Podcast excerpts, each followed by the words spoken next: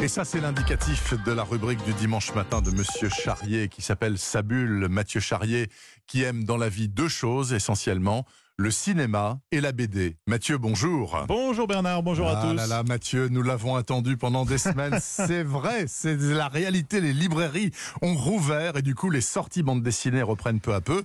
L'occasion d'un premier conseil avec vous, Mathieu, post-déconfinement, ça s'appelle d'homme. Oui, formidable BD. Je n'utilise pas souvent cet adjectif, mais vraiment il s'applique dans ce cas. Podum, signé Hubert au scénario, Zanzim au dessin. Nous sommes dans l'Italie de la Renaissance. Bianca doit épouser Giovanni, qu'elle ne connaît pas évidemment. C'est un mariage arrangé. Giovanni il est riche, marchand, dont elle ignore tout. Mais à l'occasion d'un week-end chez sa marraine, Bianca va découvrir le secret des femmes de sa famille. Elles ont, figurez-vous, une peau d'homme, comme une combinaison de plongée intégrale, vous voyez, qui s'appelle. Lorenzo, avec des poils, et qui leur permet de se glisser véritablement dans la peau d'un homme, de se transformer en homme. Intéressant. Alors, ce que va faire Bianca, et elle va ainsi découvrir le pays de ces messieurs, et notamment Giovanni dans son habitat naturel, pour reprendre une expression animalière.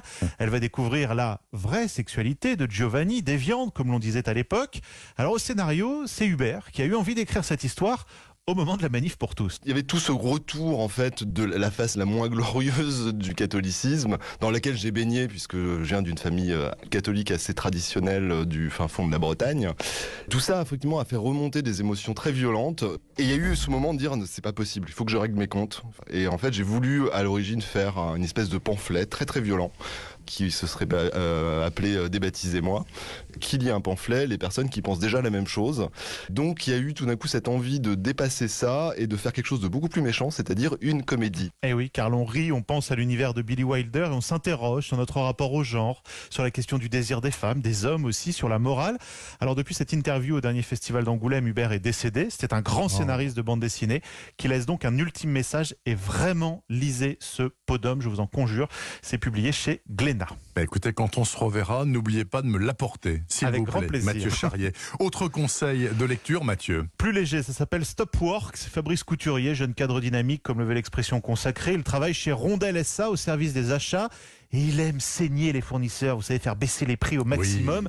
Il faut dire qu'il en est persuadé. La place de chef de service qui vient de se libérer et pour lui, il a les compétences. Le patron l'aime bien, c'est gagné. Oui, mais une femme extérieure à l'entreprise est recrutée à sa place. Mm. Fabrice va très très mal le vivre et vouloir se venger, mais de l'intérieur, vous voyez, il parle de sabotage notamment. Stop. Work, c'est formidable, c'est léger, ça se lit tranquillement et c'est publié chez Dargo. Deux conseils de lecture BD, donc chaque dimanche matin avec Mathieu Charrier sur Europe 1 et je l'en remercie. Passez un excellent dimanche, Mathieu. Bon dimanche.